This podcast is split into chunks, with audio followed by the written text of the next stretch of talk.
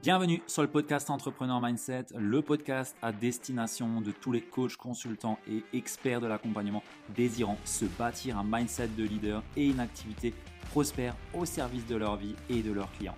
Je te partage ici les clés pour développer une activité sans limite visant l'excellence. Je suis Ludovic Buquer, fondateur de l'entreprise Kaizen Impact et nous accompagnons aujourd'hui les coachs et experts de l'accompagnement dans leur croissance entrepreneuriale.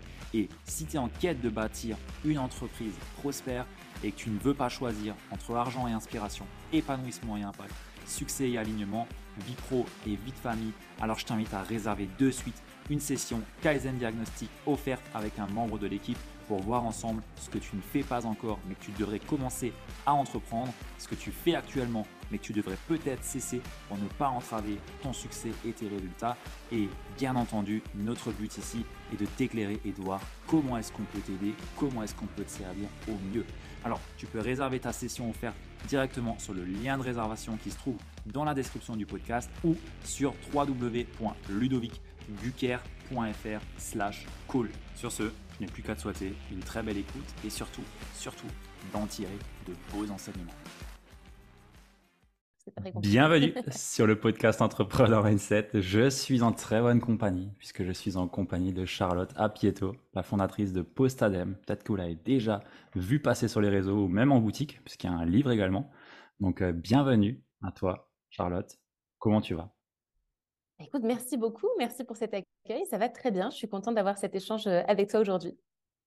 Euh, moi, c'est exactement pareil. J'adore euh, échanger et surtout, je suis très content euh, bah, d'avoir une femme sur le podcast. je dis à chaque fois aux invités, est-ce que vous pouvez me proposer des femmes entrepreneuses? Parce que j'en en ai pas assez et, et, je suis content de, de pouvoir t'interviewer parce que bah, tu es pour moi une référence, entre guillemets, dans, dans le domaine. tu as un très beau parcours, tu as développé une très belle entreprise et je pense qu'on va avoir de, de, beaux échanges. Donc, très hâte d'échanger avec toi, Charlotte. Euh, merci beaucoup. En plus de ça, tu as accompagné plus de 2000 personnes. J'ai vu sur, euh, je sais plus si je l'ai vu sur un site ou sur euh, ton compte Instagram. Et dans ces eaux-là, c'est ce que j'ai pu Écoute, alors à date, on doit avoir plus que ça. Je pense qu'on a entre 3500 et 4000 clients. ah ouais. Donc après, sur les, produits, il y a des tarifs très différents. Mais en client, client payant, ouais, aujourd'hui, on est dans ces eaux-là. Ah, c'est ouf. C'est c'est rare quand même pour le souligner qu'une entreprise vous faites du coaching, de la formation, ça reste dans le, dans le haut, entre guillemets, euh, de, du nombre de clients accompagnés. Donc, euh, c'est incroyable. Bravo pour ça.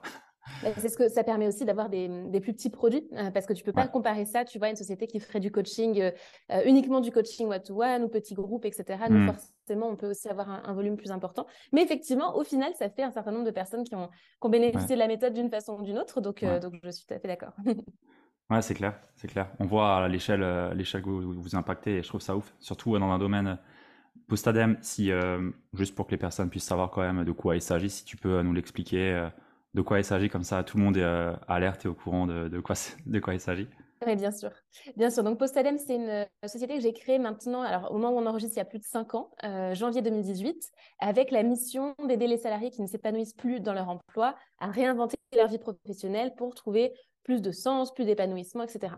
Euh, et donc, en fait, l'objectif euh, de la manière dont je développe, en tout cas Postadem, c'est d'apporter un maximum de contenu, tu vois, que ce soit par le... Alors, j'ai commencé avec un blog, hein, mais en 2018, enfin 2017, j'ai commencé à bosser dessus, c'était surtout l'époque du blog, donc contenu euh, écrit, il y a également le podcast, il y a le livre aussi dont tu as parlé, d'apporter l'accompagnement et la formation dont ils ont besoin, que ce soit pour trouver sa voie, que ce soit pour lancer son side project, donc son projet entrepreneurial en parallèle de son job, pour obtenir sa rupture co, pour on a plein de sujets de formation et l'aspect aussi communautaire qu'on partage énormément euh, avec Postadem. Mmh. Donc voilà ce qu'on fait euh, en résumé sur Postadem. Il y a une équipe évidemment qui travaille avec moi depuis euh, plusieurs années et, je n'en dis pas plus, j'attends de voir tes questions évidemment. Excellent. Tu, mentionnais l'équipe par curiosité, je peux te demander combien vous êtes aujourd'hui dans, l'entreprise? Oui, il y a huit personnes qui travaillent avec moi, qui sont aujourd'hui toutes des freelances, donc ça fait l'équivalent de cinq temps plein. D'accord, ok. Ah, 8 personnes pour. Euh, ok, moi ça se tient. C'est déjà une belle équipe. Ok. justement, j'avais envie de te demander un petit peu, juste une question par rapport euh, aux événements Covid et tout ça. Euh, est-ce que tu as eu. Est-ce que vous avez vu plutôt un pic ou une vague, entre guillemets, de personnes qui souhaitent depuis peu vraiment se reconvertir ou qui aspirent à autre chose? Ça, c'est vraiment une question que je me suis dit, ok, depuis le Covid, il y a plein de personnes qui voient d'autres opportunités et je pense que vous êtes au cœur de, de, ce mouvement ou en tout cas vous êtes acteur. Est-ce que vous avez vu un pic ou quelque chose qui s'est passé récemment? Alors, c'est une, euh, une, très bonne question qu'on me pose souvent et à laquelle je n'ai pas la réponse parce qu'en fait, oui, depuis le Covid, l'activité se développe, mais dans quelle mesure c'est lié, euh, on va dire, à un phénomène extérieur de société et dans quelle mesure c'est tout simplement lié à euh, l'accroissement de notre notoriété, à nos efforts mmh. marketing, à nos investissements marketing, c'est très compliqué à dire. Donc oui, l'entreprise, elle est en croissance depuis la période Covid, mais il y a aussi un effet euh, naturel qui est interne. Donc, une chose est sûre, c'est que la période Covid, elle a vraiment aidé à, faire comprendre que le travail pouvait avoir un sens un peu différent euh, parce que bah, les gens se sont retrouvés euh, chez eux, souvent en télétravail, se sont posés des questions existentielles aussi sur leur vie, sur, sur beaucoup de choses. Donc, le travail prenant beaucoup d'espace là-dedans, ça a été l'occasion d'une remise en question. Donc, ça a forcément aidé. pour autant, certes, ça peut apporter de l'aide quand on a des, on va dire, des choses comme ça qui se passent dans l'actualité. Et en même temps, il y a un peu le double effet. Euh, c'est que ça peut aussi faire peur et que les personnes qui sont assez averses au risque vont au contraire, quand il y a une période difficile comme celle-ci, se dire ben non, moi je vais rester au chaud dans mon job, certainement pas poser ma dème. Certes, j'en rêve, mais je vais pas le faire. Et, euh, donc c'est ça qui est pas évident à voir, c'est que selon le mindset, selon où en fait on va prendre la personne au moment où elle arrive chez nous, on va avoir des, cas de figure très différents. Mmh. Ouais, ouais, c'est vrai qu'il y a l'effet inverse aussi qui peut jouer. Et comme tu as dit, vous, vous investissez dans tous les cas dans la croissance de l'entreprise. Donc, euh, c'est clair que. C'est ça. Si encore vous étiez pendant, enfin, depuis, je dis quelque chose, 15 ans, euh, et que vous aviez une progression stable, je dis quelque chose, 5%, 10% en plus, et que là, d'un coup, vous avez 30, 40, bon, là, il y a peut-être un effet qui, peut se remarquer, mais euh, effectivement, ouais. Ok. Tout à fait. J'ai envie d'échanger un peu plus sur la, partie entrepreneuriale, la partie chef d'entreprise justement, euh, qui est euh, du coup ta posture. Et je voulais te demander un petit peu comment est-ce que, quelle est ta place aujourd'hui dans l'entreprise, une équipe de 8 personnes, de quoi est-ce que Charlotte euh, s'occupe concrètement dans une entreprise de cette taille-là? Est-ce que Charlotte bosse?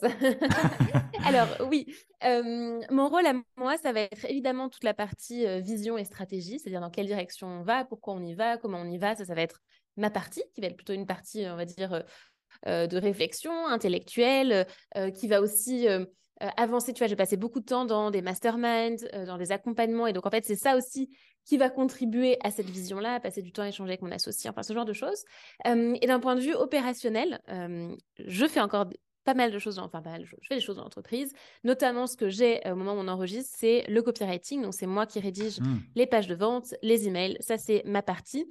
là j'ai failli démarrer avec un copywriter, c'est un petit peu reporté, mais bon, en tout cas sur le principe, aujourd'hui c'est moi qui le fais ensuite, moi, je vais faire les points avec l'équipe pour l'avancement des projets, les projets marketing, les projets contenu, les projets de création de formation. je peux créer certains produits aussi parfois, mais c'est une minorité en fait. La plupart des formations, c'est pas moi qui les fais.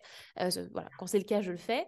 je vais faire aussi certains lives, certains webinaires pour avoir le, lien avec la communauté aussi parfois. Et, et qu'est-ce qu'il y a d'autre que je fais? Ah ben si, euh, l'administratif et la comptable. Alors j'ai une assistante évidemment administrative, mais elle me demande des choses quand même parfois, ce qui est tout à fait légitime, donc un petit peu de temps passé là-dessus. Euh, voilà ce que je fais de mes journées pour Postadem. Ok.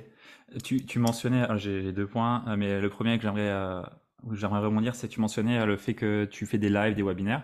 à quel point vous avez réfléchi en amont le fait de dissocier ou de pas dissocier justement Postadem à Charlotte, l'image de marque Quelle a été un peu la réflexion derrière, derrière ça? Parce que il y a beaucoup de personnes qui sont solo ici, moi le premier, et c'est une grande question que j'ai. Mon entreprise s'appelle Kaizen Impact, mais euh, c'est Ludovic Gucker qui, qui, fait tout, donc euh, c'est Ludovic Gucker la, tête d'affiche entre guillemets, et chez toi c'est peut-être un peu différent. Donc, euh, quelle a été la réflexion derrière, derrière ça?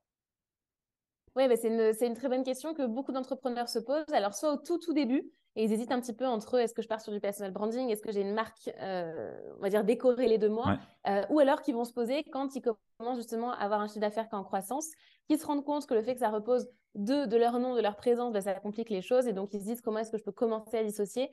Euh, la question peut aussi beaucoup se poser si un jour tu veux vendre ton entreprise, parce qu'en fait, si elle repose sur ton image et sur ta... Alors, il faut, différencier aussi le personal branding de l'image externe et le fait d'être opérationnellement présent. C'est deux choses différentes. Mmh. Mais quand il y a du personal branding sur la vitrine, euh, où il y a, tu vois, un entrepreneur qui va être visible, par exemple, qui va vendre beaucoup en story, qui va être beaucoup en live, etc., et que ça repose sur lui, ça va compliquer la vente aussi, évidemment, et ça va dévaloriser l'entreprise. Donc, il y a toutes ces questions-là qu'il faut se poser et se dire bah, quelle est ma vision? Qu'est-ce que je vais vouloir faire de mon entreprise à un moment? Est-ce que je veux pouvoir avoir la liberté de pouvoir en sortir si un jour je le souhaite, c'est-à-dire de, vendre, de... Ça, peut être plein de manières différentes.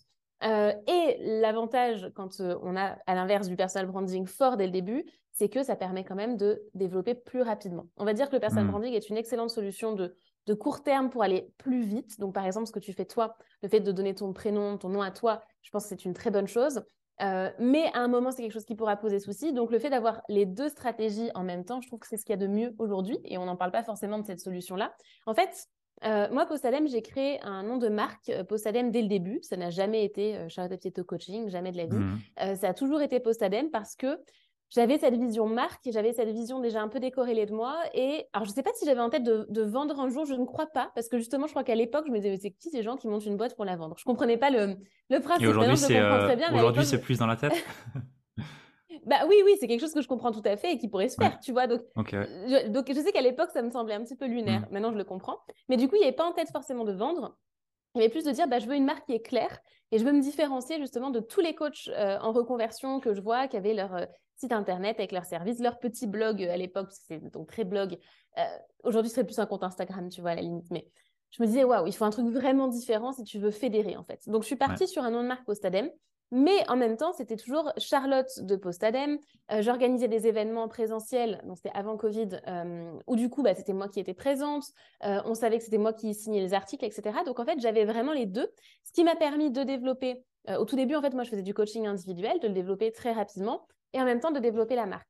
Et donc aujourd'hui, où est-ce qu'on en est? C'est que euh, Charlotte Apieto, elle est moins présente. En tout cas, l'idée, c'est qu'elle le soit aussi de moins en moins. Le, processus est déjà amorcé depuis un petit moment.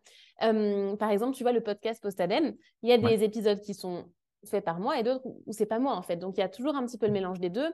L'accompagnement n'est pas fait par moi. Les produits, donc les formations, c'est une minorité aujourd'hui où c'est moi dedans. Donc en fait, ce mhm. processus a déjà été amorcé. Euh, et euh, ce qui permet, par exemple, quand il y a des lives, des webinaires, de me présenter non pas comme indispensable à ce que ça se fasse, mais plutôt un plus. Et je me présente comme la fondatrice de Postadem qui va porter en fait euh, cette, cet univers-là, tu vois. Hmm. Donc c'est un petit peu différent. Donc je pense que le bon combo, c'est vraiment tu as cette marque qui existe, qui, il faut d'ailleurs la nommer parce qu'en fait, tu vois, dans le cas de ton entreprise, je crois que c'est Kaizen, tu m'as dit. si, si, tu ne, si tu n'en parles jamais, Kaizen Impact, euh, c'est comme le nom de ma holding, hein, personne ne le connaît, tu vois, et on s'en fiche. Donc en fait, ton nom, il n'a aucune valeur aux yeux des gens, il n'a aucune autorité. Donc si tu arrives à avoir le nom de la marque et toi qui es fondateur de telle marque, là, ça mmh. va être intéressant. Euh, quel exemple je pourrais te donner? Je vais donner deux exemples. Euh, je pense, alors je ne connais pas très bien la marque pour le coup, mais bon, je vois le principe de Respire. Justine Hutto, on connaît Justine Hutto et on connaît Respire et on sait que c'est une des cofondatrices de Respire. Euh, je prends aussi euh, Alex, Alexandre Dana de Live Mentor. Euh, il y a Live Mentor et il y a Alexandre Dana et Alexandre Dana va venir soutenir Live Mentor, tu vois. Et je pense que ça, c'est le, bon combo à avoir et c'est celui que je tâche d'avoir aussi. Mmh. c'est une bonne réflexion. C'est bah, justement, c'est celle que je me suis posée récemment là et, et ouais, je pense que c'est, je trouve judicieux si on a une vision long terme de l'entrepreneuriat et pas simplement, entre guillemets, rester en, personal branding. Euh, moi, je vois ça aussi dans le sens où euh, quand tu es en personal branding, tu construis rien, euh, entre guillemets. Il n'y a, a, pas d'actif qui, qui, se construit, qui se valorise. Et je vois ça un peu comme, un peu dans, comme dans une roue où on continue à courir à chaque fois parce que c'est tout le temps nous, tout le temps nous, tout le temps nous, tout le temps nous qui sommes sur l'avant. En tout cas, c'est en pleine réflexion. Hein, donc, c'est super pertinent ce que tu amènes ici. Et, bah, tu, peux avoir du personal branding et des actifs qui sont créés. Tu pourrais voir, par exemple, tu vois, je pense à, à Tony Robbins. Tony Robbins, c'est du personal branding. Euh, pour autant, il va euh, former des coachs Tony Robbins. Il y a tout un, euh, il y a toute une structure, il y a tout un système. Il y a la fondation Tony Robbins, tu vois. Hmm. Donc en fait, tu peux tout à fait avoir des actifs et et un nom qui est incarné. La question qu'il faut se poser, c'est si un jour c'est plus moi, par choix, parce que je vends, parce que j'arrête, parce que je ne sais quoi, ou par obligation, parce que bah, j'ai un pépin de santé ou j'ai d'autres priorités dans ma vie, on ne sait pas. Comment mmh. est-ce que ça pourrait être transmis? Et en fait, ce problème-là, il concerne aussi des entrepreneurs qui euh, euh, n'ont pas de personal branding. Parce qu'en fait, tu peux aussi tout à fait avoir une entreprise qui est dépendante de toi, même si ce n'est pas ton image. Par exemple, si, euh, je ne sais pas moi, tu as un petit commerce Bon, il y a un nom de, il y a un nom à ce commerce, tu vends, ça rien, des vêtements, des bijoux, ce que tu veux. Euh, mais qu'en fait, il n'y a que toi qui connais l'inventaire, il n'y a que toi qui es capable de choisir les bonnes pièces à mettre dans la boutique. Les clients, ils viennent parce que c'est toi, euh, qu'ils te connaissent bien, qu'ils matchent bien avec toi. Euh, il n'y a que toi qui sais comment on gère, etc. Il n'y a que toi qui as accès aux, documents. En fait, le mmh. jour où tu n'es plus là, le truc, il se casse la figure, même si la devanture, c'était un nom qui n'a rien à voir avec ton nom à toi. Donc, il faut vraiment penser aux deux, à la vitrine de l'entreprise, mais aussi à comment ça se passe en interne.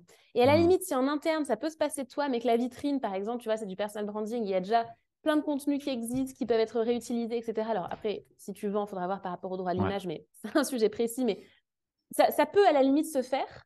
Euh, surtout si l'audience n'est pas habituée à ce que la personne soit présente en direct. Il y a aussi ce sujet-là du direct. Si par exemple tu vends beaucoup euh, en story Instagram ou euh, en live où c'est toi qui le fais, ça peut être un petit peu compliqué. Par contre, si c'est du contenu préenregistré, ça peut aussi durer un certain temps et être réexploité, surtout si en plus il y a un renouvellement euh, hmm. de, la base, de l'audience. Donc voilà, il y, a quand même tous ces éléments qu'il faut prendre en compte pour, euh, pour faire son choix. Et j'ai envie de te dire, il n'y a pas de, bonne ou mauvaise stratégie. Moi, j'ai un avis sur quel est le meilleur combo des deux. Euh, qui allie le meilleur des deux mondes. maintenant, ça va aussi dépendre de, ta vision et de comment tu aimes développer ton activité. si le personal branding te gonfle, ben, en fait, n'en fais pas. Euh, mon associé, lui, euh, je ne sais pas si tu vois qui c'est, mais du coup, c'est peu probable parce qu'en fait, il ne se montre jamais. Euh, donc, peut-être que tu connais son prénom. mais lui, pour le coup, il a, il a eu plusieurs business. Il a un business aujourd'hui où il ne va jamais montrer son visage. Donc, c'est signé juste avec son prénom et c'est tout. et en fait, le, business fonctionne très, très bien, quand bien mmh. même il n'est pas en train de, de, se montrer à la plage en story sur Instagram, tu vois. Donc, donc, tout est possible à partir du moment où tu te tiens à une ligne de conduite et que tu vas à fond dedans, quoi. Ouais. Ouais. Non, c'est vachement pertinent et vachement riche que ce que tu partages. Merci beaucoup. Euh, ouais. Ça va parler à beaucoup de personnes, je pense. Euh, tu, tu, mentionnais au début, euh, enfin au début avant la question, c'était est-ce que Charlotte bosse? Du coup, j'ai envie de te parler de la stratégie de, de la feignasse que Romain m'a glissé à l'oreille. Apparemment, tu es une, une pro pour gérer la pour gérer ton temps et ta productivité. de façon efficace et Donc, euh, est-ce que tu peux euh, nous dire un peu plus comment est-ce qu'aujourd'hui tu, tu, gères ton temps? Comment est-ce que tu t'organises? Est-ce que c'est très cadré, très millimétré? Comment est-ce que, comment est-ce que ça se déroule?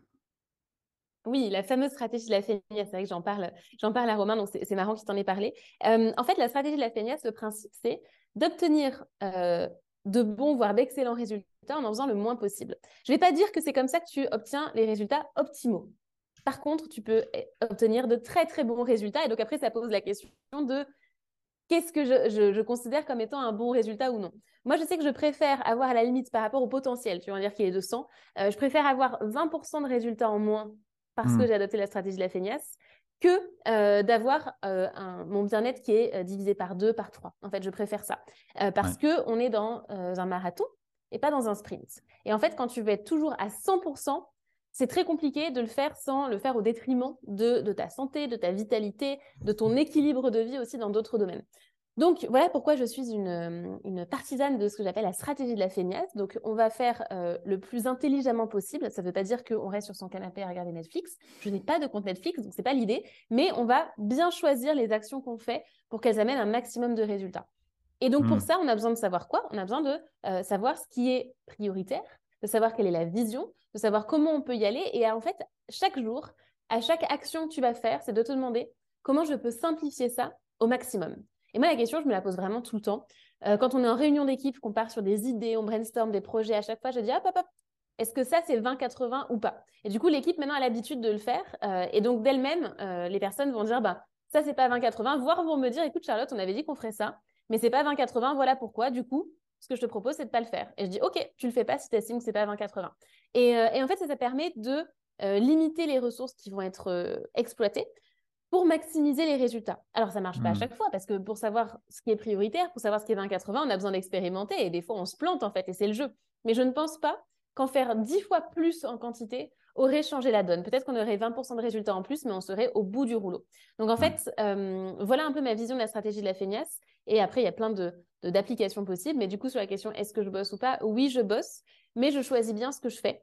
Euh, c'est-à-dire que je vais choisir là où ça apporte le plus de valeur euh, dans l'entreprise et il y a plein de choses sur lesquelles je ne vais pas m'éparpiller. Voilà. Hmm. c'est pertinent et c'est super intéressant ce que tu partages. Je pense qu'il y a beaucoup d'entrepreneurs, surtout bah, tu sais, quand, quand tu es dans tes débuts ou autre, tu fais beaucoup, beaucoup de choses et le 20-80 en règle générale, il y a tellement de choses qui pop de partout et tu peux faire tellement de choses que le 20-80, souvent, on a tendance à l'oublier. Donc, ouais, je, ne peux que valider ce que, ce que tu dis par rapport à ça. justement, tu mentionnais le, bien-être. Aujourd'hui, c'est quoi Est-ce que ça a toujours été comme ça? Est-ce que tu as eu des, vraiment des moments charnières où tu étais très limite sur, euh, on va dire, ton bien-être, ta santé mentale, ou est-ce que tu as toujours euh, su garder un certain équilibre et tu l'as tout de suite considéré? Ça a été quoi un petit peu ce cheminement? Alors, dans mon business, j'ai toujours gardé cet équilibre, toujours. en fait, dans ma vie euh, antérieure, quand j'étais salariée, alors, j'ai un parcours personnel, familial autour du burn-out, de la dépression. Je sais jusqu'où ça peut aller. Donc, j'ai, depuis que je suis ado, un espèce de warning de euh, si tu prends pas de vacances et que tu as toujours la tête dans, le guidon, euh, à un moment, ça va mal se hmm. terminer. Donc, du coup, il y a aussi cette espèce de warning que j'ai en tête. Euh, et donc, j'ai fait, moi, ce que j'appelle un mini burn-out quand j'étais salariée, justement, juste avant de poser Madame. C'est pour ça que j'ai posé Madame. J'ai dis mini burn-out parce que je sais ce que c'est un vrai burn-out aussi, et ce n'était pas ça, mais c'était suffisant pour me dire, ça sert de déclic, mon corps dit non, si tu continues comme ça, ça va pas le faire. donc, j'ai eu ça. Et donc, j'ai aussi créé mon business de façon à avoir une vie qui me correspond, euh, où le rythme me correspond et où je peux, euh, bah, tu vois, euh, moi, j'ai pas une capacité de travail de 50 heures semaine, en fait. Donc, quand je mmh. le faisais parce que j'étais obligée, mais ça allait pas du tout. Donc, j'ai construit mon entreprise de cette façon-là.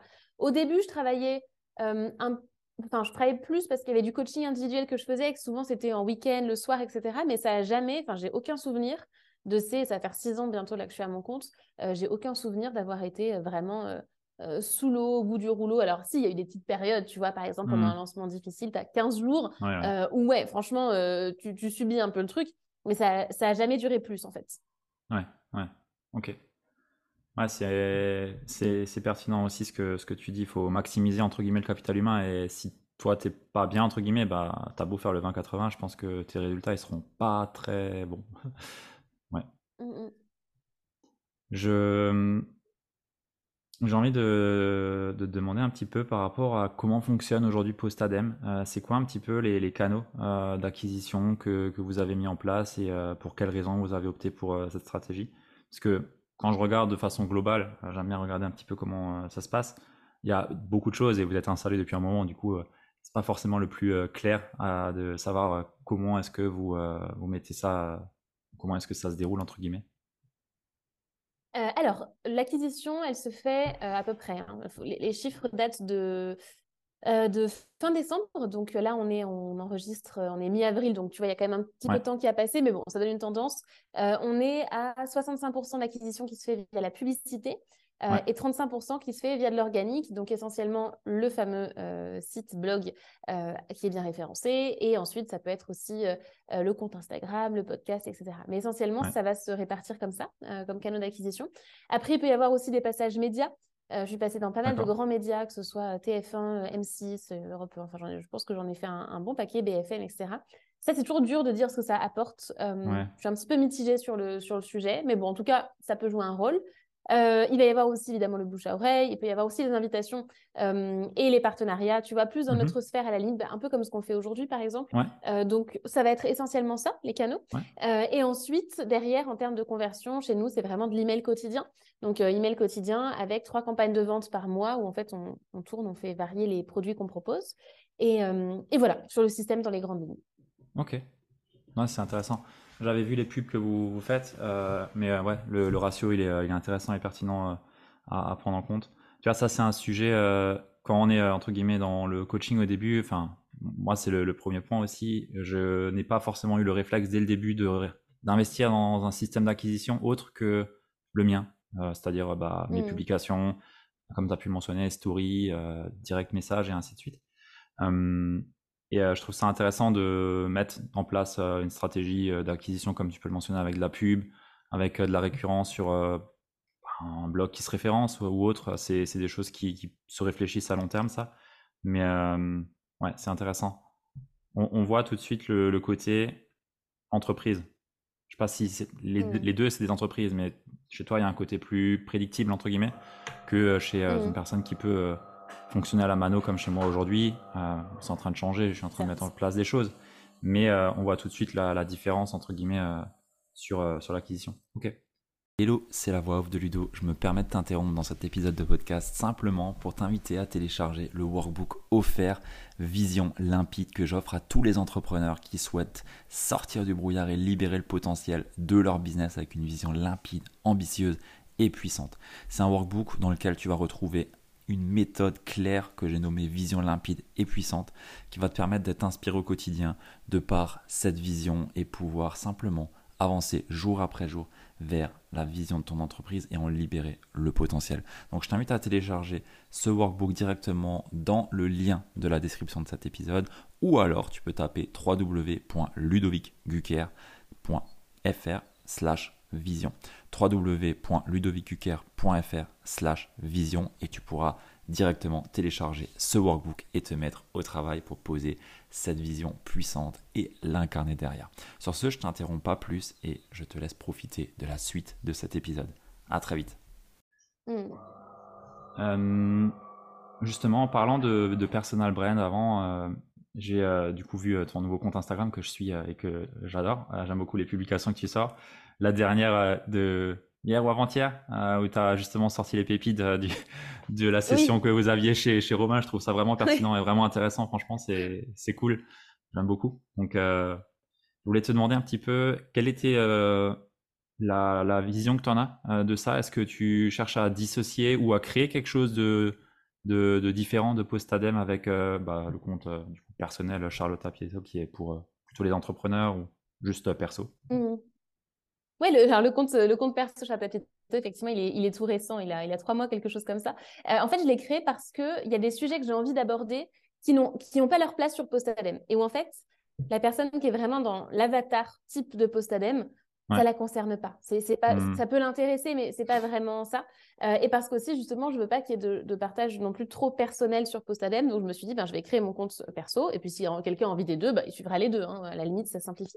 Euh, donc, il y a ça comme objectif. Euh, alors pour l'instant, euh, en tout cas au moment où on enregistre, le compte, il n'est pas euh, spécialement animé au niveau des posts. Tu vois, j'en fais quelques-uns de temps en temps, mais justement ma community manager de, de Postalem qui est en train de bosser dessus pour qu'on puisse avoir quelque chose de, bien quoi, et de carré pour faire un truc sympa.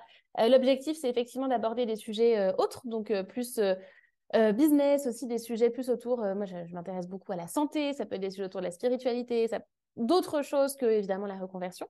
Euh, donc de pouvoir partager tout ça et voir un peu ce qui fonctionne, ce qui fonctionne pas. Euh, moi, ça me fait plaisir, donc c'est aussi cet objectif-là, euh, tout bêtement. Il n'y a pas de d'objectif business, en tout cas pour l'instant. Mmh moi, ça m'a quand même permis, alors si, ça m'a permis, je fais des journées immersion où je passe une journée avec un entrepreneur souvent assez débutant, quoique pas que, mais en tout cas avec un entrepreneur en one-to-one pendant une journée immersive à Nice. En fait, on est ensemble du petit déjeuner jusqu'au soir pour, pour résoudre ces problématiques du moment, pour le challenger, pour faire des retours d'expérience, etc. Et en fait, ça, c'est quelque chose que j'ai proposé via une story sur mon compte perso peu de temps après l'avoir créé. Et j'ai halluciné du nombre de candidatures. Et en fait, j'ai une liste d'attente dessus, euh, juste avec une story sur mon compte perso. Donc l'avantage, c'est que du coup, je suis identifiée, moi, comme fondatrice de Postadem, comme ayant une expérience entrepreneuriale. Euh, et c'est pas lié au contenu de Postadem. Donc c'est ça que j'aime bien aussi. Euh, donc ça mmh. permettra probablement, tu, tu, vois, de lancer des choses un peu différentes, peut-être un séminaire plus business, peut-être n'importe quoi, mais justement, je crois beaucoup au fait dans le fait d'avoir un, personal branding un peu transverse qui est fort et qui te permet, ben, si tu lances à un moment un autre business, que les gens se disent, bah, tiens, ce business est lancé par euh, Charlotte, par Ludovic, peu importe. Mmh. C'est quelque chose dans lequel je crois beaucoup et qui met en fait beaucoup de temps à se développer. Donc c'est pour ça que je me dis, ben, au plus tôt je commence à le faire, au mieux c'est, forcément, euh, même si j'ai pas d'objectif de, très précis là tout de suite. Ok. Non, c'est pertinent. Plus, euh, là, de ce que j'entends et ce que tu me dis, tu as une expérience une très bonne expérience qui, qui peut aider beaucoup de personnes euh, ailleurs que juste euh, bah, poser sa démission. Enfin, voilà, ce que vous faites avec Postadem. Euh, donc, ouais, c'est clair, c'est pertinent et, et je, je, le vois bien, le, les, événements entre entrepreneurs et autres, ça peut être, ça peut être pas mal. Donc, ok, super. En tout cas, j'invite toutes les personnes qui nous écoutent à, aller suivre ce compte si vous êtes entrepreneur. Il y, y, a de bons partages, c'est intéressant c'est chouette. Et je fais plein de stories avec l'ambiance niçoise. ouais, en plus, je, suis en Alsace là, tu vois, c'est un peu différent. Ah, je vous vois à chaque fois, il y, a, y, a le, y a le club euh, Nice avec euh, Aline, toi, Brenda euh, et encore d'autres personnes. Je me dis, purée, ils sont tous en bas. Ah, Brenda, elle n'est pas à Nice pour le coup, elle, elle est ah, pas à Nice, mais, mais, elle y réfléchit, mais elle vient de temps en temps. Ah ouais, elle vient de temps en temps alors. Et ouais, non, ça, change, ça change la vie d'être en bord de mer. Donc, ouais, j'imagine. c'est cool. Et tu vois aussi pour partager les, les, voyages, en fait, et les moments un petit peu plus perso, je trouvais que sur Postalem, ça n'avait pas forcément le, totalement sa place. Et donc, mon compte perso me permet aussi de partager un peu mes voyages sans culpabiliser, quoi. ouais, je comprends, je comprends. C'est clair. Non, c'est top. Mm. Euh, par rapport au, côté entrepreneurial, euh, quels ont été un petit peu les, les grands traits de caractère qui, toi, t'ont vraiment servi? euh, dans, dans, ton parcours Traits de caractère ou les grandes croyances peut-être qui, toi, t'ont servi et qui aujourd'hui, aujourd'hui, enfin, qui aujourd'hui encore te, te servent pour mener la barque? C'est une très bonne question que je ne m'étais jamais posée. Alors, je vais, en fait, je pense que je vais plutôt partir de quels sont mes traits de caractère et du coup voir comment ils ont pu euh, aider là-dedans. Euh, en fait, le premier qui m'est venu en tête, c'est marrant, c'est que je, moi, je pensais jamais être euh, capable d'entreprendre parce que je pensais que j'étais trop scolaire. C'est un truc que je raconte souvent, hein, c'est que j'étais scolaire. Enfin, j'étais première. J'ai sauté une classe, j'ai toujours première la classe toute ma vie, toute ma vie jusqu'au bac inclus, j'étais première. Ça faisait, partie du package. Quoi. Après, c'était plus le cas en prépa. Je me suis rendu compte, j'étais avec tous les premiers de la classe de la région, donc là, forcément, c'était autre prépa, c'est un peu plus chaud, je connais. et en fait, j'avais même plus envie de l'être après ça. Euh, si j'avais voulu, je pense pas que j'aurais réussi de toute façon, mais je veux dire, il n'y avait plus du coup cette, cette envie-là. C'était passé sur autre chose. Et, euh, et, donc, ce côté scolaire, en fait, je me suis toujours dit que c'était quelque chose de pas bien parce qu'en fait, euh, j'ai été harcelée, moquée pour ça quand j'étais à l'école, quoi. donc, je me dis que c'était quelque chose de pas bien. Et en fait, je me rends compte qu'aujourd'hui, dans l'aventure entrepreneuriale, le côté scolaire, finalement, est une grande force parce que je vais savoir lire un livre, euh, et pas dans le sens où je sais lire, hein, ça on est nombreux à savoir le faire, mais je, vais savoir étudier vraiment un livre, tu vois le côté un peu étudiante, euh, et du coup m'en resservir. Euh, je vais avoir la curiosité de quelqu'un qui est scolaire, le côté carré aussi de quelqu'un qui est scolaire. Tu vois, par exemple, le copywriting que je fais, que ce soit des pages de vente, des mmh. emails, etc., ben, ça n'a rien à voir avec une dissertation d'école, évidemment, mais en tout cas, sur le principe, ça, va mobiliser en fait des, capacités scolaires, scolaires comme on pouvait l'avoir avant. Donc ça, je pense que c'est quelque chose qui a aidé après, tu as des gens qui sont encore plus structurés. je suis pas la plus structurée, mais scolaire, ça correspond bien.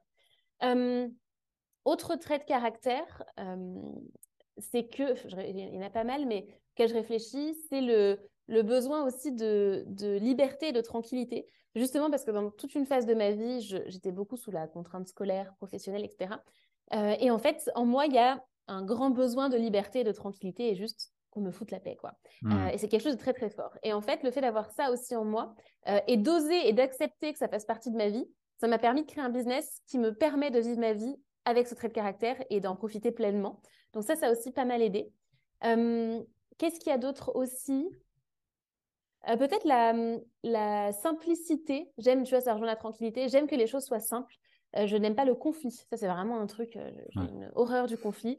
je n'aime pas la, j'aime pas la complexité je veux que ce soit le plus simple possible. Euh, et donc, ça m'a aussi permis, dans l'entrepreneuriat, de mettre en place quelque chose qui soit relativement simple, de ne pas partir sur l'usine à gaz, en tout cas d'éviter au maximum que ça le soit.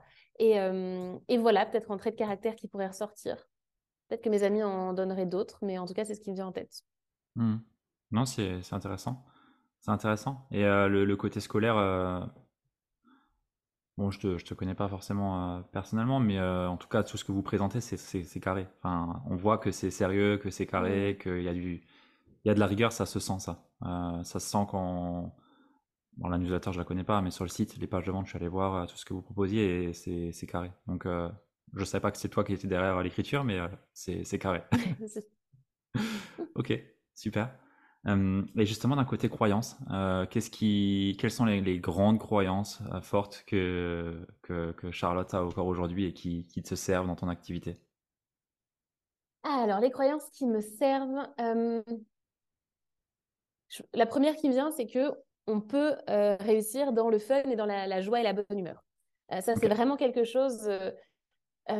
Tiens, tu vois, j'avais, j'avais oublié, euh, donc euh, je, lui fais, euh, je lui fais honneur. j'avais, en fait, quand j'ai posé Madame du Conseil, avant de monter ma boîte, j'ai d'abord travaillé dans une petite start-up et il y avait donc deux cofondateurs qui étaient d'ailleurs mari et femme.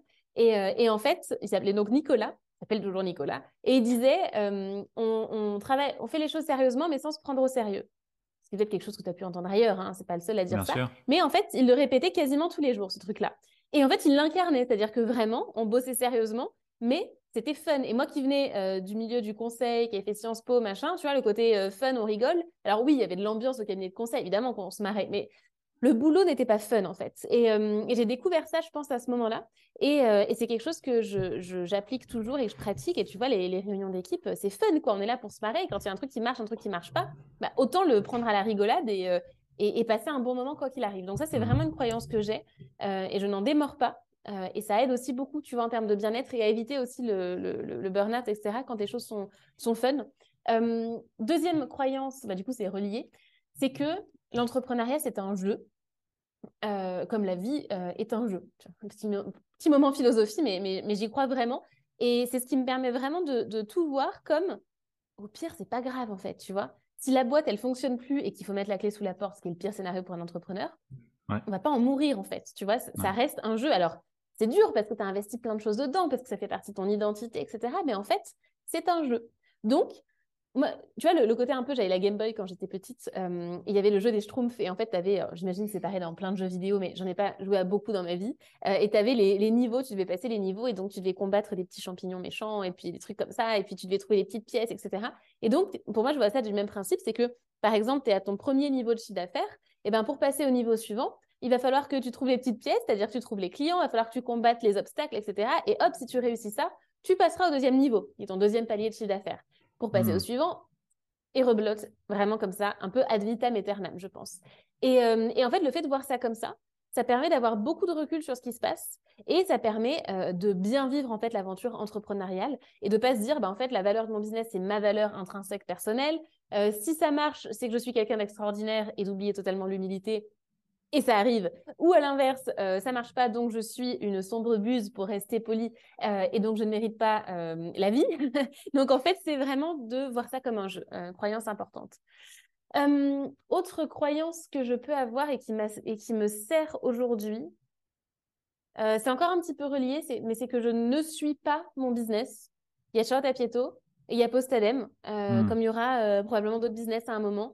Euh, c'est pas toujours facile, mais surtout qu'en plus, euh, j'ai notamment un ami, peut-être qu'il écoutera l'épisode, qui m'appelle toujours pour rigoler. Alors, euh, Charlotte Apieto de Postalem, comment ça va? Et en fait, je lui dis, attends, attends, attends, ça me fait marrer, donc oui. Mais sur le principe de se dire qu'il y a vraiment deux identités différentes, c'est une croyance qui sert aussi parce que, bah, tiens, tu vois, j'ai eu des propositions de rachat. J'en ai eu plusieurs d'ailleurs à date, c'est assez marrant. j'ai aussi des choses que je vais faire plus à titre perso qui ne sont pas liées à Postalem. Donc en fait, tout ça serait pas possible si les deux, hmm. dans ma tête et dans les faits, étaient totalement imbriqués, donc ça. Euh, et je réfléchis s'il y a autre chose en croyance qui m'a servi, parce que des croyances qui ont desservi, il y en a aussi probablement. Euh, plus par rapport aux, aux, gens avec qui je peux travailler. En fait, je pars du principe que, euh, que les gens sont, sont bons naturellement. Euh, euh, et, qu'en fait, euh, alors si bien sûr tu, choisis bien la personne avec qui tu vas travailler, tu vois, mais j'ai toujours eu des personnes dans l'équipe avec qui j'ai adoré travailler. C'était très rare les, fois où ça s'est mal passé et ça, ça s'est jamais mal passé humainement, tu vois. Mmh. C'était plus que bah, les compétences correspondaient pas, etc. Mais je pars du principe que la personne veut faire de son mieux. Ça, d'ailleurs, c'est un truc dans ma, dans ma vie. j'ai vraiment la croyance que chacun fait de son mieux.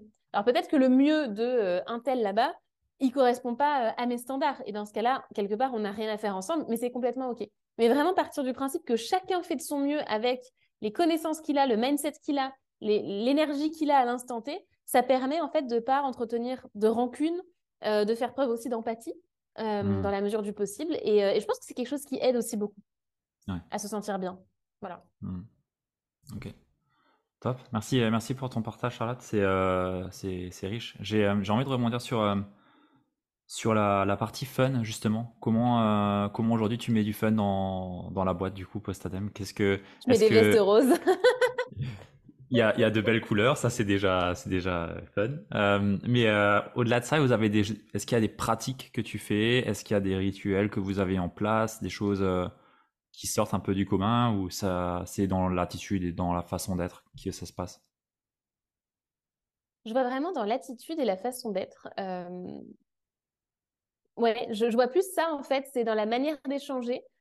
Euh, tu vois, ne serait-ce que dans l'intonation avec laquelle, je sais pas, tu fais un audio à quelqu'un de ton équipe, mmh. euh, soit tu as un air très sérieux, très contrarié, soit tu es content en fait de lui parler. Et moi, je sais que je travaille que avec des personnes où je suis contente de travailler avec elles, sinon je ne travaille pas avec elles en fait. Si, mmh. d'ailleurs, c'est un, de mes critères de recrutement que je peux pas forcément d'ailleurs partager à un candidat, mais c'est la réalité. C'est que si cette personne-là, bien qu'elle soit compétente, sympa et tout, si je me dis, oh là là, si cette personne m'appelait, euh, ou qu'on est souvent en échange, finalement, ça me gonflerait un petit peu, c'est c'est pas une personne avec qui je dois bosser.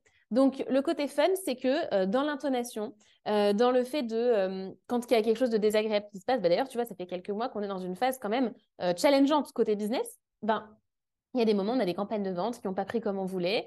des fois, il y a des mauvaises nouvelles. Il y a des choses comme ça. Ben, c'est comment tu vas réagir à ça. donc, le mmh. côté fun, c'est que pour autant, ben, on n'est pas, on n'est pas on n'est pas dans le mal, quoi. On, prend ce qu'il y a à prendre comme décision, mais avec un côté sérieux mais léger. Euh, et aussi, on va toujours en tirer des leçons. Euh, je pense que ce qui peut rendre les choses fun, c'est si euh, d'une galère, d'un échec et d'une difficulté, tu veux en tirer les leçons parce que quand tu partages une leçon, dans l'intonation, c'est beaucoup plus facile aussi de proposer quelque chose de positif. Donc, je pense que ça, mmh. ça joue aussi beaucoup. et, après, faire des blagues un peu de temps en temps. ce qui s'y prête pas toujours. C'est marrant. Le, moi, mon humour est totalement euh, lié à la personne que j'ai en face. Vraiment. C'est-à-dire que selon, euh, tu vois, j'ai un, un, ami qui fait beaucoup de jeux de mots. Quand je suis avec lui, j'ai un jeu de mots à la minute qui me vient. Euh, si j'ai quelqu'un, par contre, qui va pas être tellement tourné humour, je vais avoir beaucoup plus de mal à faire des blagues. Euh, et c'est pas grave, c'est juste un style de communication différent. si j'ai quelqu'un qui va être un petit peu, comment on appelle ça quand on est un peu dans, dans l'ironie, dans le cynisme, ben je vais le faire aussi.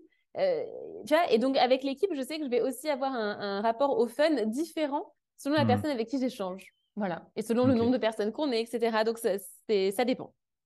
Ok. c'est intéressant. C'est intéressant.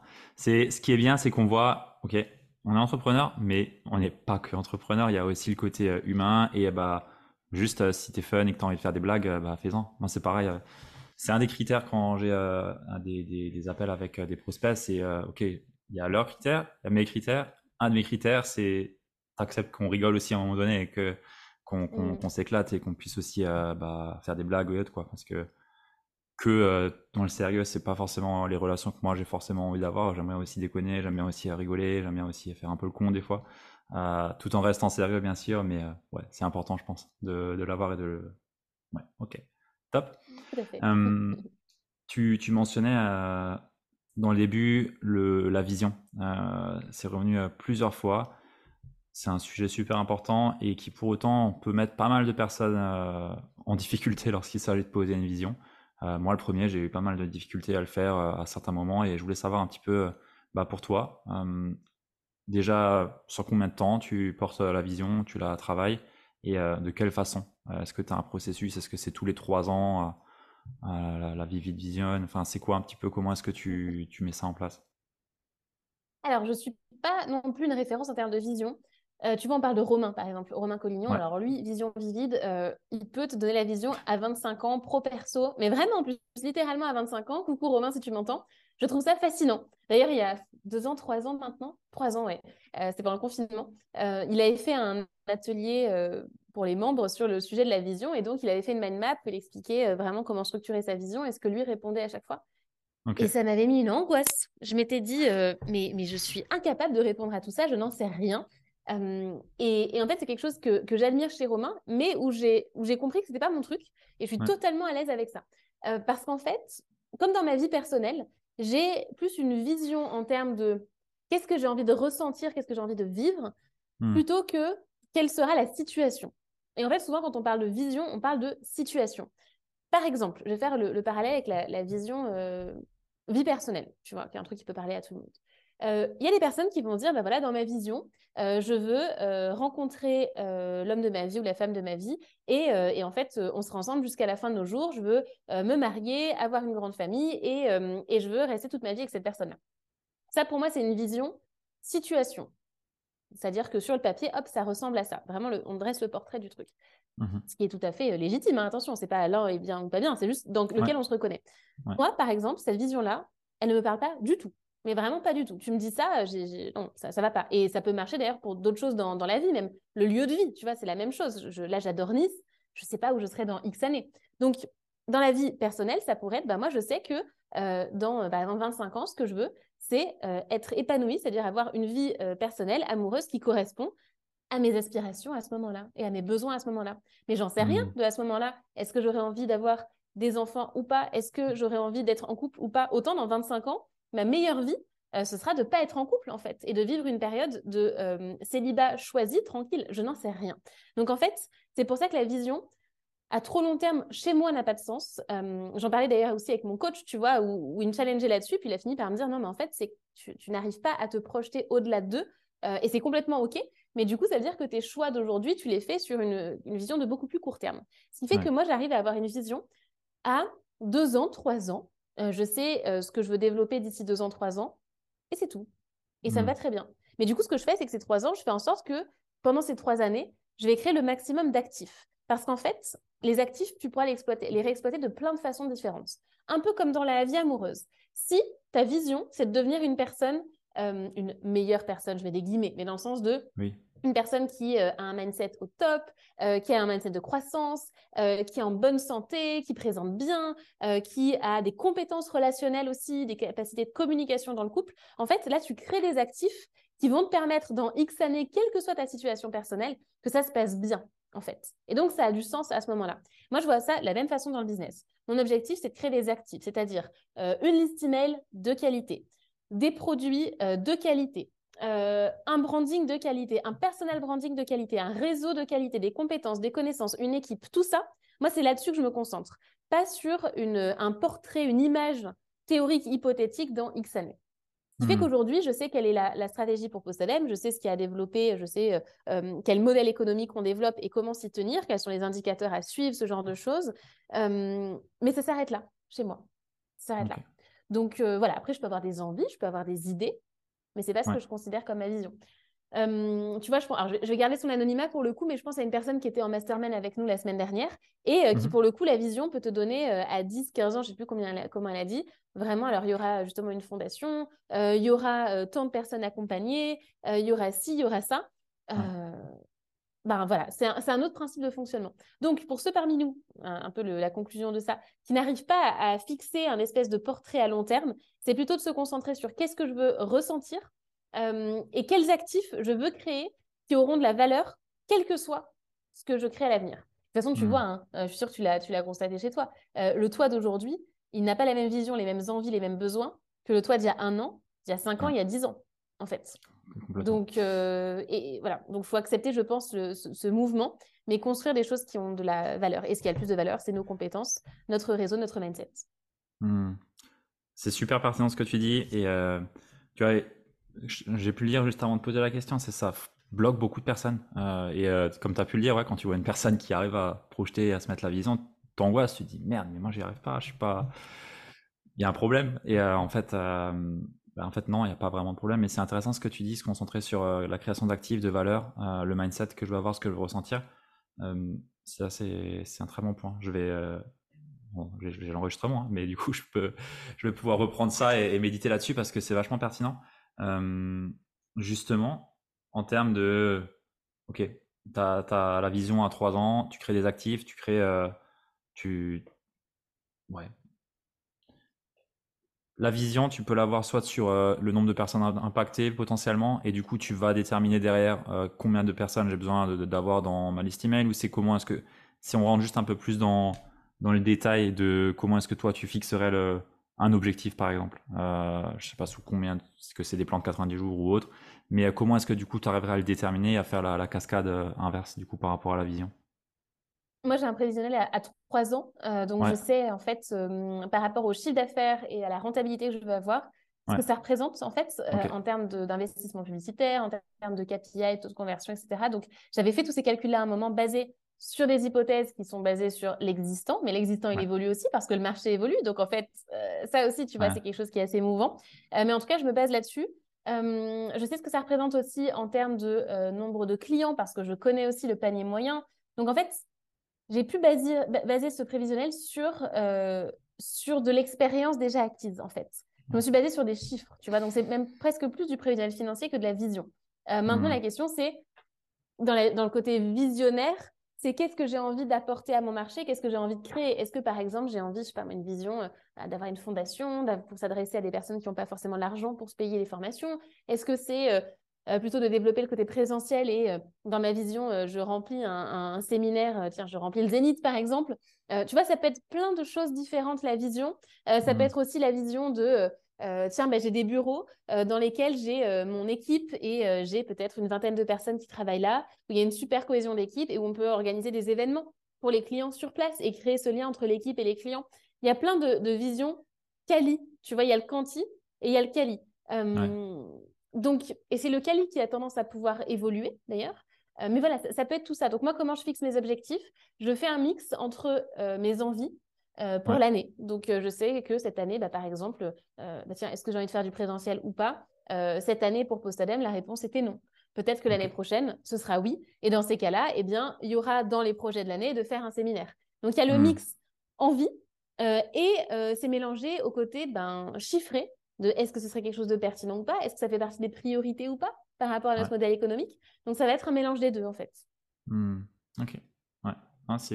et après, il y a la vision très personnelle, de, partir de la vision personnelle. Par exemple, si euh, ta vision, c'est, euh, euh, je ne sais pas moi, de prendre l'année prochaine une année de pause où tu as envie de voyager et pas de développer à fond ton business, mmh. tu dis ça par exemple pour l'année prochaine, ben, cette année, ça veut dire quoi? C'est-à-dire que d'un point de vue opérationnel, tu vas devoir mettre en place euh, un système dans ton entreprise qui ne dépend pas de ta présence, qui est prédictible et qui pourra être délégué, géré par d'autres personnes pour que toi, tu puisses prendre à la limite ton congé sabbatique d'un an. Ou à l'inverse, peut-être que dans un an, c'est là que tu veux remplir ton zénith et donc ton gros focus de l'année qui va précéder, ça va être quoi? Ça va être euh, eh ben, de te faire connaître au maximum, euh, de développer peut-être ton réseau dans l'événementiel aussi pour avoir des bons plans, des recommandations, etc. Euh, et, de capitaliser tout, tout, tout, tout, tout sur cet événement, même en termes de communication. Si, hmm. pareil, ta vision, moi j'avais la vision d'écrire un livre à un moment, donc cette vision-là, elle est, elle est validée, ça a été fait. si tu as la vision d'écrire un livre, eh ben, tu sais que ton année, elle va être dédiée à ce projet-là. Ouais, Donc c'est vraiment ça, et savoir quel est le, pourquoi en fait derrière, euh, derrière une vision. Parce que un livre, la vision peut être pour de développer le business. Euh, et donc déjà, ça va être différent. Si c'est vraiment pour faire de l'argent, déjà, ça va impacter ta décision d'être auto-édité ou de te faire éditer chez un éditeur. Euh, si ta vision du livre, c'est la reconnaissance, est-ce que c'est la visibilité? Est-ce que c'est l'ego? Mais pas dans le mauvais sens du terme. Enfin, je veux dire, on a tous notre ego qui nous drive. Bien sûr. C'est OK, hein, ça fait partie du, jeu de l'être humain. Donc, est-ce que c'est ça C'est ce qui fait qu'on fait ce qu'on fait. Hein. Exactement. Euh, est-ce que c'est d'avoir euh, vraiment quelque chose de, papier que tu pourras transmettre, par exemple, à des enfants, tu vois? Mmh. Il y, a plein de, pourquoi différents derrière la vision, donc de partir de son pourquoi personnel, la vision et ce que ça nécessite d'un point de vue opérationnel pour mener ça à bien. Euh, c'est vrai que moi, je fonctionne beaucoup à l'année, en fait. Je trouve qu'un an, c'est bien parce que tu as le temps de faire des choses quand même assez costauds. et en même temps, ça passe assez vite, donc tu peux pas procrastiner trop longtemps. Ok. Ok, ouais, c'est vachement pertinent. Je pense que c'est propre à chacun et euh, ouais, c'est euh, une bonne façon de voir les choses et je pense que ça peut bien s'imbriquer entre guillemets sur, euh, comme tu as pu dire, la vision à trois ans. C'est pas. Enfin, à trois ans, je pense que ça se tient. moi, c'est quelque chose que je suis en train de retravailler, en train de revoir. Je suis en train de tout refaire. À trois ans, je pense que ça se tient. Plus, j'arrive pas non plus à me projeter. C'est trop c'est trop et euh, ouais, je vois, je vois très bien comment, comment, comment tu l'articules. Donc ouais, merci pour, euh, pour ce partage. j'ai envie de te demander un petit peu quelles, ont, quelles sont les deux plus grosses prises de conscience que tu as pu avoir sur le business euh, ces derniers temps. ça peut être sur l'année ou ouais, vraiment les deux grosses choses où tu t'es dit, ok, là il y a eu un gros déclic, une grosse prise de conscience. Hmm. Pas facile comme question. Première euh, prise de conscience, c'est, bah, tiens, tu vois ce que je te partageais sur les hypothèses basées sur des chiffres, etc. C'est qu'il euh, il y a un espèce de, de mythe lié au livre, c'est la semaine de 4 heures, de on va mettre en place euh, un système et en fait, il n'y aura plus qu'à à l'entretenir et puis ça tournera ad vitam aeternam. Tu vois, par exemple, j'espère que ça ne ça pose pas souci, il y a des travaux qui se lancent derrière moi, j'espère qu'on n'entend pas dans, mon, dans, mon, micro. Bon, ça va. et en fait, il y a ça, tu vois, des personnes qui vont dire, ah, bah, moi, je veux je veux poser ma dème et en fait, je veux créer un business qui va m'apporter des revenus passifs. Bon, le, je crois que c'est. Il y a quand même un peu un, espèce de mythe autour de ça parce que déjà, je connais personne qui a un business qui rapporte vraiment de l'argent et qui tourne tout seul sans, que, sans, y mettre les pieds. Vraiment, je, je connais personne comme ça. Il y en a qui s'en rapprochent, tu vois, qui s'en rapprochent plutôt bien. Mais il y a toujours en fait des, des challenges qu'on n'avait pas vu venir. Et c'est ça en fait la prise de conscience de ces derniers mois notamment, parce qu'on est dans une phase quand même compliqué, tu vois, là en ce moment sur notre marché. Donc moi, je le ressens vraiment, je ressens les effets. C'est que tu as beau avoir tout mis en place pour ton truc qui tourne tout seul, euh, nickel, etc., super propre, tu n'es jamais à l'abri d'une hmm. actualité qui va t'impacter, d'un changement réglementaire, de n'importe quoi. Et donc, ça, grosse prise de conscience. Et d'ailleurs, tu vois, c'est drôle parce que j'ai vécu un moment assez marrant il y a, trois semaines, quelque chose comme ça. C'était justement un de ces moments où tu sais, tu as, tout bien préparé comme il faut, tout est nickel, tu as bien bossé l'équipe aussi. Et bam, il y a un truc sorti de nulle part qui t'attaque, tu vois. Vraiment, c'était ça. Et, et je me disais, c'est pas possible quand même, tu vois. Donc, un, peu saoulée par ça, puis en même temps, bon, bah, c'est le jeu. Et puis, bah, je fais ma pause, ma pause déj du midi, et donc j'étais à Nice chez moi, et j'ai une terrasse en fait à Nice, une, grande terrasse, et, euh, et, en fait sur cette terrasse, il y a un tapis de terrasse qui est assez léger. Et par-dessus, quand j'ai envie de manger au soleil, bah, qu'est-ce que je fais? C'est que je me mets euh, euh, un petit tapis de plage par-dessus. Et, et, voilà. Et donc, je me lâche, je me dis, allez, je vais me faire mon petit déj au soleil tranquille. Donc, je me fais, j'ai une grande salade composée, j'ai un, gobelet avec de l'eau, enfin, je me fais tout mon petit setup, machin. Je m'installe sur ma petite, euh, mon petit matelas de plage, bien, j'enlève mon t-shirt, tout ça. Enfin, je suis bien pour faire bronzette et manger, tu vois. Je suis toute contente. Et là, il y a une espèce de bourrasque qui se lève, un, vent qui arrive et blanc, j'ai mon tapis euh, de terrasse du coup qui est assez léger, qui se soulève complètement. Donc moi, je me reçois ma salade, je me reçois mon verre d'eau, tout tombe sur mes vêtements, sur moi. Je me prends toute la poussière en plus dégueu du tapis d'extérieur, tu vois, je me prends tout dans la tronche. Et j'ai mon déjeuner, j'avais tout bien préparé et tout. Pourri, quoi, terminé. j'ai réussi à récupérer une petite partie de la salade quand même, il faut savoir. Mais en fait, ça m'a fait marrer parce que en l'espace de, trois secondes, tout ce que j'avais bien préparé pendant euh, plusieurs minutes, c'était c'était chaos, quoi. Et je me suis dit, mais en fait, c'est pas que tu as mal fait les choses, c'est que tu as beau faire de ton mieux, tu peux jamais garantir le résultat. Donc en fait, statistiquement, au, mieux tu fais les choses, au plus tu as de chances que ça se passe bien, tu vois. Mais tu n'es jamais à l'abri d'un espèce de revers inattendu. Euh, et, ça, ça a été, bon voilà, ça m'a fait marrer parce que je me suis dit, c'est exactement là ce qu'on ce est en train de vivre euh, à ce moment-là dans l'activité, donc c'est rigolo. Euh, mais du coup, c'est, je pense, la prise de conscience principale et l'avantage de ça. Alors, il y a un côté frustrant, mais aussi un côté apaisant de te dire, ben, à un moment, lâche prise sur les résultats. Peut-être que c'est pas juste parce que tu as vraiment ce sentiment d'injustice. Mmh. Peut-être que ça devrait pas se passer comme ça. Peut-être que, ok, mais en attendant, c'est là. Et ce qui compte, c'est vraiment de faire de ton mieux. Et ensuite, tu verras bien les résultats qui arrivent. Donc ça, c'est la première prise de conscience. Est-ce que c'est clair comme... Euh, c'est très clair. Non, non, c'est très clair. Merci. Donc euh, ça, c'est la première chose. Euh, deuxième prise de conscience que j'ai pu avoir. Je réfléchis. un peu moins mindset, mais peut-être plus business à la limite. Ouais, non, c'est vraiment l'importance. Alors, c'est pas nouveau, mais ça a été confirmé par certains échanges que j'ai eus, notamment pour, euh, tu vois, je t'ai parlé de, de discussions sur un rachat potentiel. Euh, mmh en fait, au plus ton business, il est carré, organisé, au plus il est prédictible, au plus, en fait, il est indépendant. Euh, et au plus, tu auras, toi, de liberté pour éventuellement le vendre ou pas le vendre, pour le piloter, pour avoir un, DG qui va gérer un moment. Tu vois, il y, y, a plein de solutions, en fait, si tu as un business qui est propre. Et ça, c'est vraiment quelque chose d'important.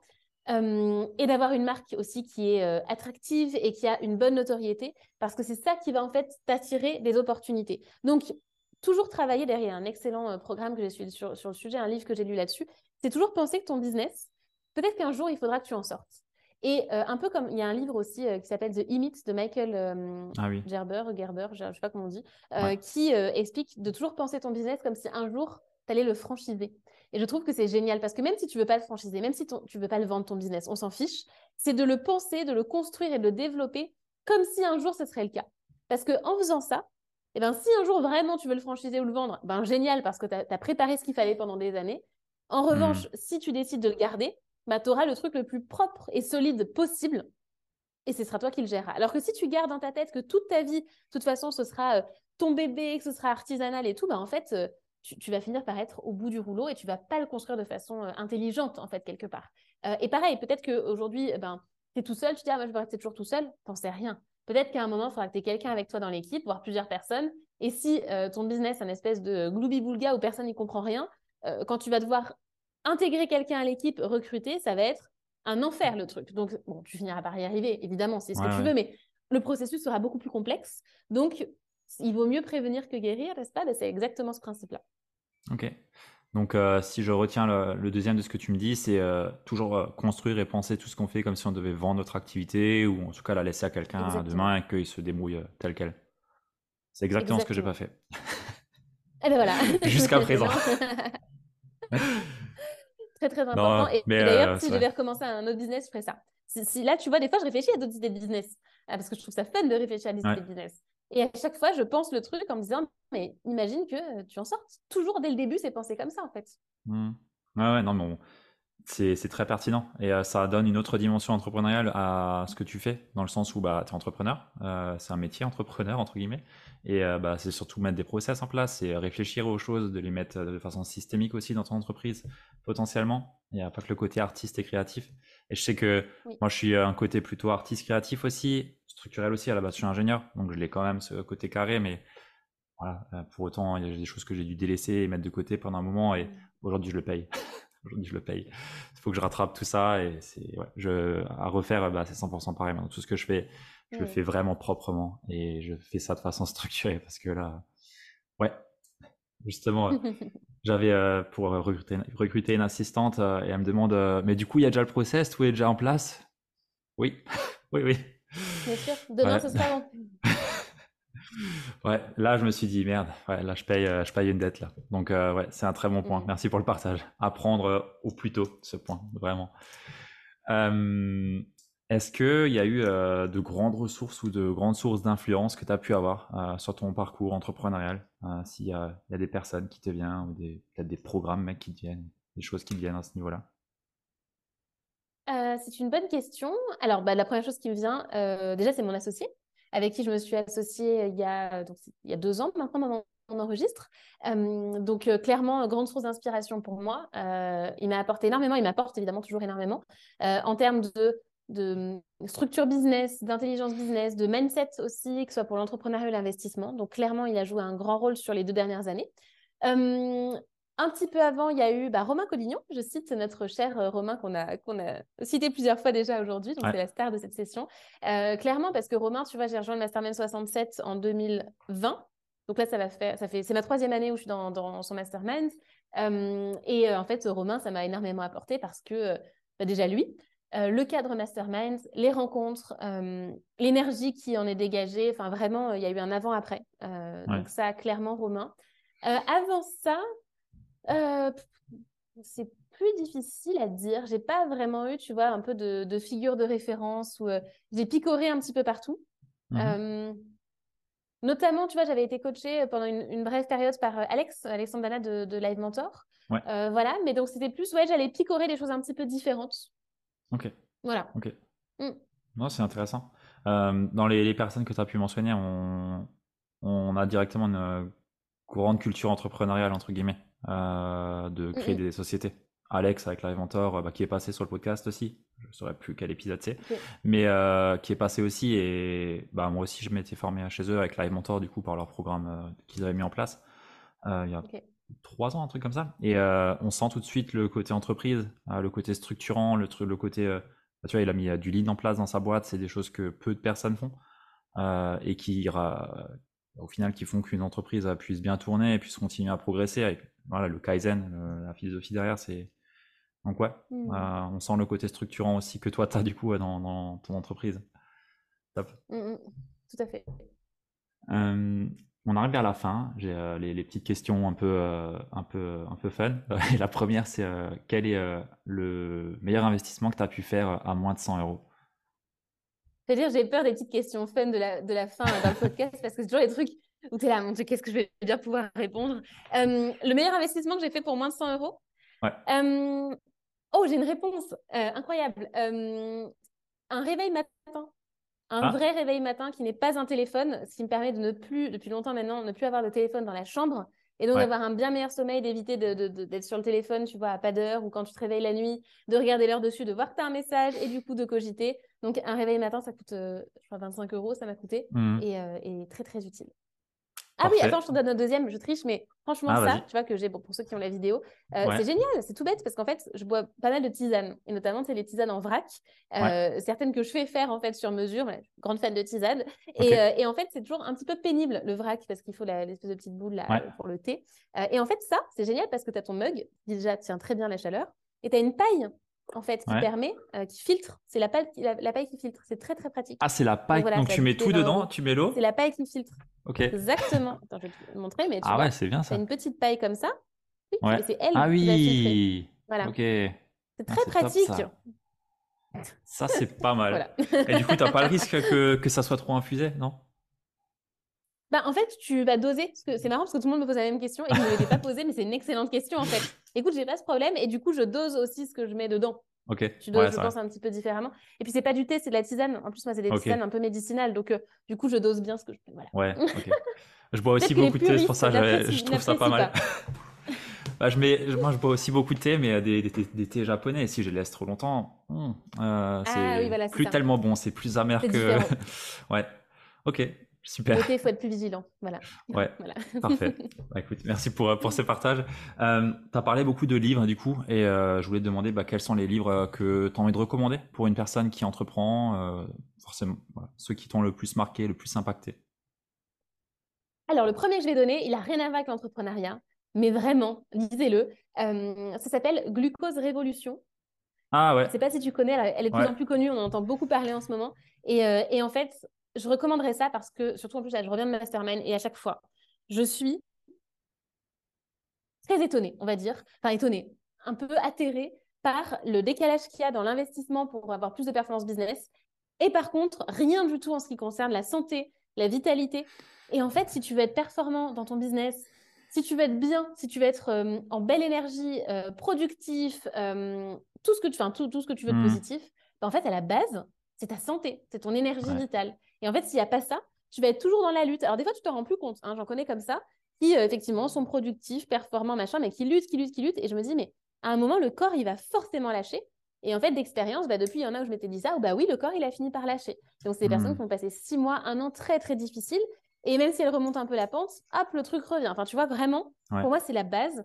Euh, et donc, alors, euh, glucose révolution, il ne va pas aborder certains principes de base de l'alimentation. Il n'est pas, euh, il n'est pas suffisant à lui tout seul. Mais par contre, pour comprendre quelques hacks, déjà pour optimiser son, son, on va dire son, son taux de, de glycémie, c'est génial. Et tu vois, moi, il y a une des mmh. astuces que j'ai mises en place et qui, alors j'ai déjà une très bonne hygiène de vie, mais il y a une des astuces que je ne connaissais pas euh, et qui, pour moi, a vraiment changé la donne et qui me permet d'avoir une encore meilleure énergie et notamment d'éviter euh, la sieste du début d'après-midi parce que j'ai toute ma vie eu besoin d'une petite sieste flash en début d'après-midi.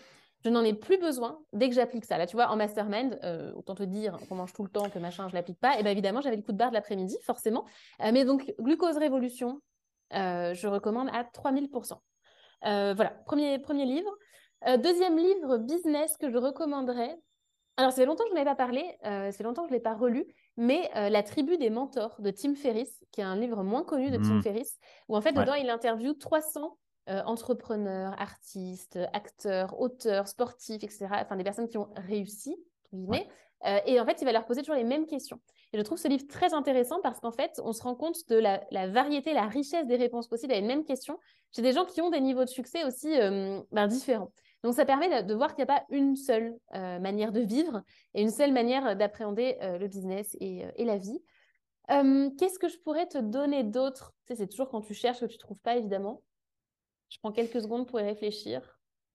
Yes. alors, ce n'est pas, un, pas un livre, c'est un e-book que j'avais acheté s'appelle Exit DNA, donc Exit EXIT DNA. Euh, et en fait, c'est un e-book euh, qui t'explique les bases justement de comment structurer l'entreprise pour pouvoir la vendre un jour. Et je trouve que pour ça, c'est très intéressant euh, parce que ça permet de se poser les bonnes questions mmh et d'avoir ouais, les fondamentaux pour une boîte qui peut tourner sans toi. Je regarde un petit peu ma bibliothèque, mais il n'y a pas tout là-bas. Mais je pense que c'est les trois principaux que je donnerais. Après, il y en a tellement tellement, tellement mmh. de livres. Alors, je viens d'en finir un que je n'avais encore jamais lu alors qu'il date, ce livre. C'est un roman qui s'appelle Mange, Prix, M euh, de Elisabeth ah, Gilbert. Il y a eu un film qui a été fait. Euh, moi, je veux pas voir. Déjà, j'aime pas, j'aime pas regarder des films. J'ai pas plaisir à regarder des films. Et alors, en plus, les films de livres que j'ai lus, certainement pas, parce que ça va changer la vision que j'en ai. Donc, je ne verrai pas le film, mais le livre est extraordinaire. Je crois que ça fait trois mois que je suis dessus. En fait, je savoure vraiment ce livre, page après page. Je prends des notes, je souligne. Je le trouve génial, absolument génial, parce que euh, la, transparence de l'expérience de l'auteur, euh, les expériences qu'elle vit, les leçons qu'elle en tire, le cheminement, c'est absolument passionnant. Et il y a mmh. beaucoup de choses, je pense, qu'on peut exploiter dans notre vie et donc, évidemment, par extension, dans notre vie entrepreneuriale. Donc, euh, donc voilà. Ok, super. Bah, Glucose Révolution, je l'ai déjà entendu, j'en ai déjà, j'ai déjà lu des livres sur la santé et où ça parlait justement de glycémie, notamment Darren Orian. ouais, il a un bouquin ça s'appelle Life Force Non, je confonds avec Tony Robbins. Bon, je sais plus. Mais en tout cas, ouais, j'avais euh, déjà étudié le, sujet et c'est vrai que ça joue un rôle énorme. Euh, notamment, j'avais mis en place la, euh, bah, le jeûne intermittent mmh. et punaise, l'énergie que j'ai le matin en étant à jeun, c'est incroyable. Mais vraiment, tu sens tout de suite la différence. Mmh. Le pain que tu enlèves et ainsi de suite. Pareil, le coup de barre, moi je dormais aussi à chaque fois c'est dingue à quel point ça joue sur nos performances. Donc, euh, ouais, c'est top que tu recommandes euh, ce livre. Du coup, c'est le prochain que je vais lire, je pense. Et, justement, euh, la lecture, c'est quoi la place que ça, ça occupe un petit peu dans, ton quotidien? Ça occupe de la place. Alors, il y a des périodes, il y a des périodes où je vais beaucoup lire, d'autres un petit peu moins. mais ça occupe quand même de l'espace. De et notamment, tu vois, j'ai donc soit des livres papier, soit j'ai, je te montre ce petit ustensile ici, une Remarkable qui est un mmh. outil que j'adore. Et en fait, c'est, euh, évidemment, je l'ouvre à l'envers, parfait. Euh, hop, c'est en fait une tablette euh, où tu peux avoir aussi bien des livres type e-book que tu peux avoir dessus que des notes que tu vas prendre toi-même avec un stylet pour écrire, écrire à la main. Et en fait, c'est génial parce que pour la lecture, ça te permet déjà de l'emporter partout. Bon, ça, ceux qui ont des liseuses, ils sont au courant, il n'y a rien de révolutionnaire. Pour moi, ça l'est. Mais c'est surtout qu'en fait, tu peux annoter directement dedans. Tu peux rajouter des mmh. pages à l'intérieur. Et en fait, ça m'a permis dans les livres, notamment pratiques que, que je lis, euh, pas les romans type Mange Priem et encore, mais euh, de pouvoir vraiment appliquer ce qui est dit euh, et d'avoir une lecture vraiment active du livre en question, le fait que ce soit dans Remarkable. Donc ça, ça me permet de façon très très régulière de, de, lire et d'étudier. Et c'est même pas d'ailleurs tellement de la lecture, c'est plutôt de l'étude. J'appelle ça comme ça quand je suis sur Remarkable. donc ça prend de la place. Moi, ça me sert. c'est quelque chose qui me sert parce que tu as toujours un regard différent. Alors maintenant, j'en ai marre des livres un peu classique euh, business dev perso parce que j'en ai lu tellement, franchement, que, ok, l'approche est un peu différente à chaque fois, mais mmh. tu vois, ça, ça, ça, me gonfle un petit peu. Donc, euh, euh, je vais aller chercher des livres un petit peu plus originaux. Je commence, tu vois, à lire davantage un petit peu plus de fiction, chose que je ne lisais pas du tout avant. Euh, des livres sur la santé aussi, euh, ou alors de m'intéresser euh, à des business qui n'ont rien à voir. Notamment, tu vois, il y a un livre que je suis en train de lire sur le fait de vendre aux affluents, enfin aux, riches, en fait, aux personnes qui, qui sont riches, et que c'est un marché totalement différent et que les leviers d'achat vont être très, très différents. Et je trouve ça passionnant. Donc, je suis en train de lire un livre là-dessus. voilà. Donc, ça a de la place dans le sens de. Je lis un petit peu tous les jours, j'ai des périodes où je lis beaucoup plus, et ça va me permettre d'enrichir mes réflexions. Ok, ouais, c'est pertinent. Euh, on, tous les entrepreneurs que, que j'interviewe, ça prend, euh, en tout cas, y a, ça prend une place, la lecture, euh, et mmh. bah, pour moi aussi. donc, ouais, c'est intéressant. Je pense que le fait que tu aies mentionné ce nom et que je le dis maintenant et que quelqu'un est en train d'écouter Remarkable, je vais me faire retargeter en pub directement. mais elle m'a déjà fait. recommande d'acheter si c'est le cas. ouais, ouais, non, mais on me, le, on me, le, recommande à chaque fois. Tu vois, j'ai l'iPad et j'ai mis un film un film qui fait comme si on écrivait, mais je suis sûr que c'est pas la même mm. chose que, que l'outil que tu utilises. Donc, euh, ouais, ça peut être euh, le prochain achat. Après, ça dépend ce que tu cherches parce que c'est moins, euh, c'est moins pratique que l'iPad. C'est vraiment très minimaliste, c'est tout en noir et blanc pour structurer les choses. Je veux dire, voilà, ça a vraiment des inconvénients par rapport à un iPad. Moi, ce que j'allais chercher là-dedans, c'est le côté zéro notification, déconnexion, effet papier, écriture papier. C'est ça que je vais y chercher. Par contre, si tu cherches plutôt un outil d'organisation de tes idées, de tes documents, euh, ce genre de choses, c'est pas ce que je recommanderais. Non, mais tu vois, je lis beaucoup sur Kindle et euh, sur Kindle, ça me manque le fait de pouvoir prendre euh, des notes ou autre. Et du coup, bah, lire sur l'iPad, tu veux éviter les lumières bleues, c'est mort. Donc, c'est vrai. par rapport à la Kindle, ça peut être pertinent de la remplacer. En plus, elle est un peu vieille, donc ça peut, le faire. je peux le justifier à ma compagne, c'est bon. Euh, est-ce qu'il y a un, message que tu souhaiterais passer à, l'audience ou un sujet que tu n'as pas abordé, que tu aurais aimé aborder? Euh, Écoute, ça va faire un peu le lien entre pas mal de sujets qu'on a abordés. Euh, c'est l'importance de, passer soi-même avant son business, que ce hmm. soit la santé, que ce soit le temps, que ce soit les aspirations, les besoins, la vision. en fait, on est notre premier projet avant, avant le business. Le business, c'est un jeu qu'on va rajouter par-dessus. Euh, et, du coup, euh, et du coup, ça veut dire quoi? Ça veut dire que euh, d'abord, je dois m'occuper d'être bien dans ma peau, bien dans ma vie, bien dans mon corps. Et c'est ça qui va me permettre aussi de décupler les résultats sur ce que je vais lancer, ce que je vais entreprendre dans ma vie. Alors, ça ne veut pas dire qu'on peut créer un business qu'une fois que tout est au max dans le reste de notre vie. Évidemment que non. Mais il faut jamais, au grand jamais, oublier cette partie-là de notre vie et, de la, et la faire passer après le business. Pour moi, c'est vraiment la, la brique fondamentale. Donc, je pense que Hmm. c'est ça le message euh, à retenir. Et c'est ça qui permettra d'être soi-même une personne saine et du coup d'avoir un business sain. Hmm. Ok, très bon message. Je ne Voilà. peux que l'appuyer. Merci beaucoup. Euh, où est-ce que Bah, tu écoute, avec grand souhaites, plaisir. où est-ce que tu souhaites qu'on te retrouve? Comment est-ce qu'on euh, on peut euh, suivre tes aventures? Alors, euh, qu'on me retrouve, alors virtuellement, ce sera très bien sur mon compte, euh, sur mon compte Instagram, du coup, euh, Ouais. pour me suivre à titre perso, le compte Charlotte Apieto. Et pour, bah, après, si c'est plus pour des personnes qui sont un peu plus dans la cible de Postadem ou qui veulent voir comment Postadem évolue et construit, etc., euh, Mhm. bah, il y a le compte Instagram Postadem, mais surtout les emails. Donc, euh, tu vas sur le site, hein, il y a de quoi t'inscrire sur le, site internet. euh, tu tapes Postadem, il y a le livre Postadem. Enfin, voilà. Charlotte Apieto, Postadem, les deux sur Google, il y a largement de quoi, de quoi faire. Ok, je mettrai tous les liens dans, dans la show note. Super. Ça marche. J'ai une dernière question que je pose à tous les invités du podcast, c'est qui est-ce qui lui irait bien passer après eux au micro de d'Entrepreneur Mindset? Ah, ça, c'est une bonne question. Euh, alors, il faudrait quelqu'un, du coup, qui n'est pas intervenu chez toi. Ouais, ça commence à se serrer. Est-ce que tu, tu, tu l'as, euh, invité, mon amie euh, Aline de The Bee Boost? Oui. Ah, t'as invité Aline déjà.